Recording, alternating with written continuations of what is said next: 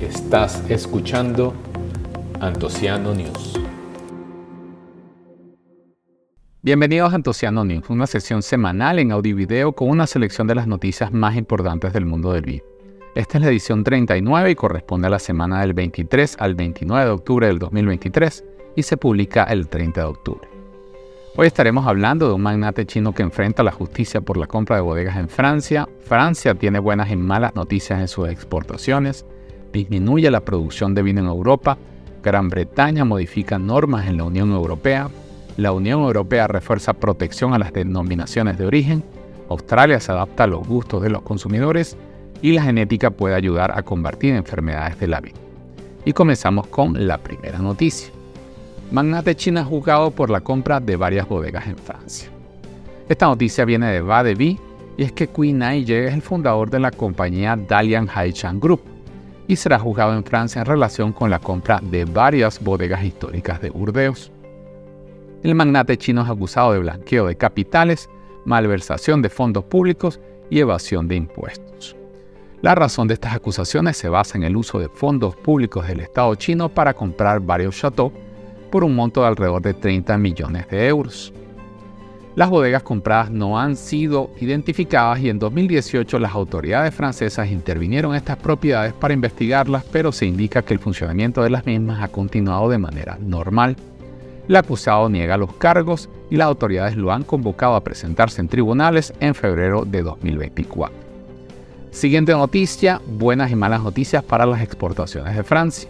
Esta noticia viene del Observatorio Vitivinícola Argentino y es que de acuerdo a datos de la aduana francesa, analizados por el Observatorio Español del Mercado del Vino, Francia tiene una buena y una mala noticia en el tema de exportaciones para el primer semestre de este año con respecto al mismo periodo en 2022. La mala noticia es que exportó 653,8 millones de litros, un 6,1% menos con respecto al periodo anterior, lo que representa 46,2 millones de litros menos.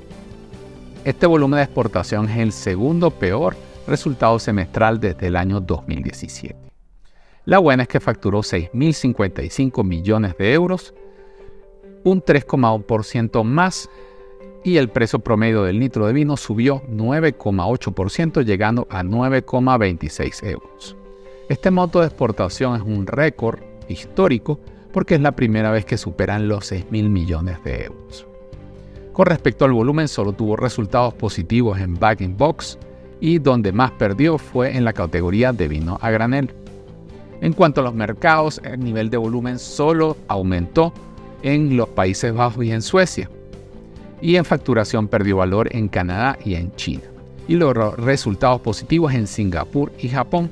Estados Unidos se mantiene como el principal cliente con un volumen de 90,6 millones de hectolitros y 1.140 millones de euros. Las cifras que les he venido compartiendo en los diferentes episodios siguen mostrando resultados mixtos y un mercado inestable. Siguiente noticia, disminuye la producción de vino en Europa. Esta noticia viene de Wine News y en Europa ya toda la uva está en las bodegas. Y la Organización Europea de Agricultores y Cooperativas Agrarias presentó en Bruselas algunas cifras sobre esta vendimia. Estiman una producción total de 150 millones de hectolitros. Y esta cifra supone una caída del 5,5% respecto al promedio de los últimos 5 años. Comparando las cifras del año pasado, Francia crece 1,47% y toma el primer lugar en producción mundial. Italia y España caen un 11,9% y un 14,4% respectivamente y ocupan el segundo y tercer lugar. Por otro lado, se produjeron caídas significativas en países como Austria 6%, Eslovaquia 20%, Grecia 23% y Croacia 31%. Estas caídas fueron causadas principalmente por inviernos secos, granizo y primaveras lluviosas. Otro país que también pudo crecer junto a Francia fue Portugal, que registra un aumento del 8,6%. Ver a Francia en el primer puesto de producción mundial es poco usual, ya que Italia llevaba una racha de 7 años consecutivos de reinado.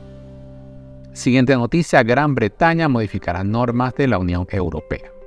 Esta noticia viene de Enolife y es que debido al Brexit, desde el 1 de enero del próximo año, Gran Bretaña aplicará modificaciones para deshacerse de la normativa de la Unión Europea para el mercado del vino. Gran Bretaña considera que la normativa europea es burocrática, obsoleta y proteccionista, y por esta razón ha preparado una serie de reformas de las cuales destacan las siguientes. Otorgan la libertad de utilizar tapa corona en los vinos espumosos y no solo los corchos en forma de hongos y retiran la obligación de utilizar envoltorio de láminas en la parte superior de la botella de estos vinos espumosos. No habrá restricciones sobre la forma de las botellas que puedan utilizar. Ya no será obligatorio colocar el nombre del importador en la etiqueta. Se permitirá el uso de variedades híbridas y se podrá solicitar la creación de denominaciones de origen e indicaciones geográficas utilizando estas variedades. No habrá restricciones para carbonatar vinos importados o de mezclar vinos de varios países. Se permite elaborar, importar y comercializar piquete, una bebida de bajo alcohol que en la Unión Europea no es considerada vino y en algunos casos está prohibida su producción. Es posible que me considere un poco conservador, pero creo que algunas de estas medidas reducirán el nivel de calidad de los vinos en ese país. Siguiente noticia, la Unión Europea dará mayor protección a las denominaciones de origen. Esta noticia viene de Vine Plus y es que mientras la Gran Bretaña libera normas en la Unión Europea se vuelven más estrictos.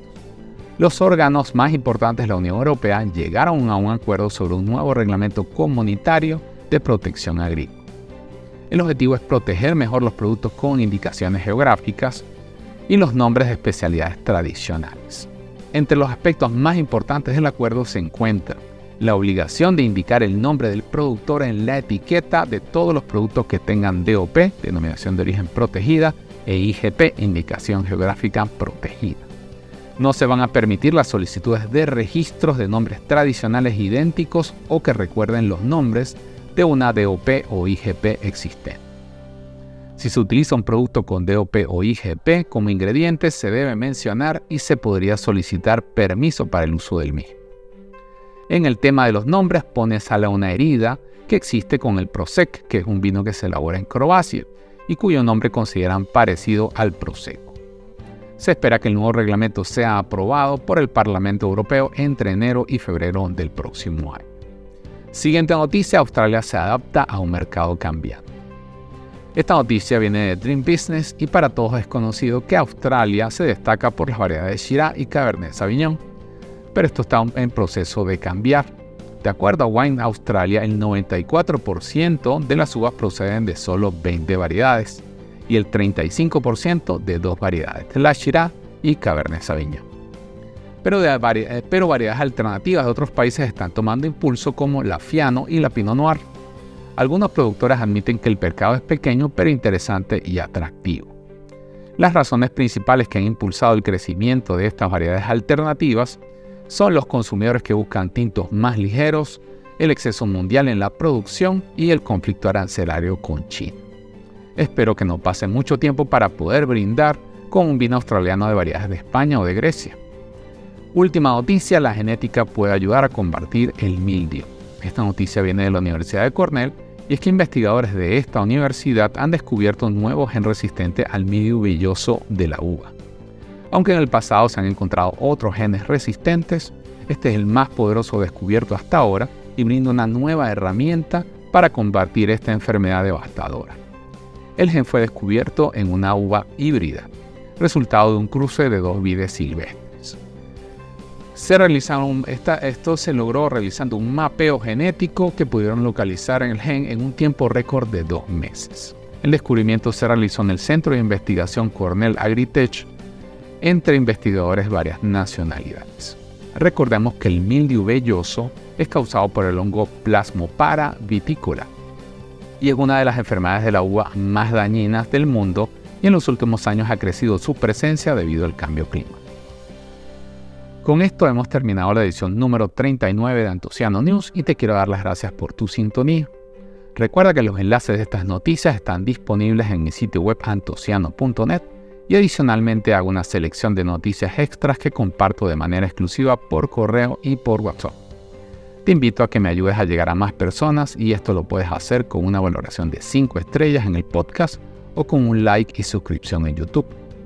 También te invito a seguirme en mis redes sociales, Facebook, Instagram, Twitter, TikTok, Vivino o cualquier otro. Vas a encontrarme como Antociano. Será hasta la próxima edición y deseo que el buen vino te acompañe siempre.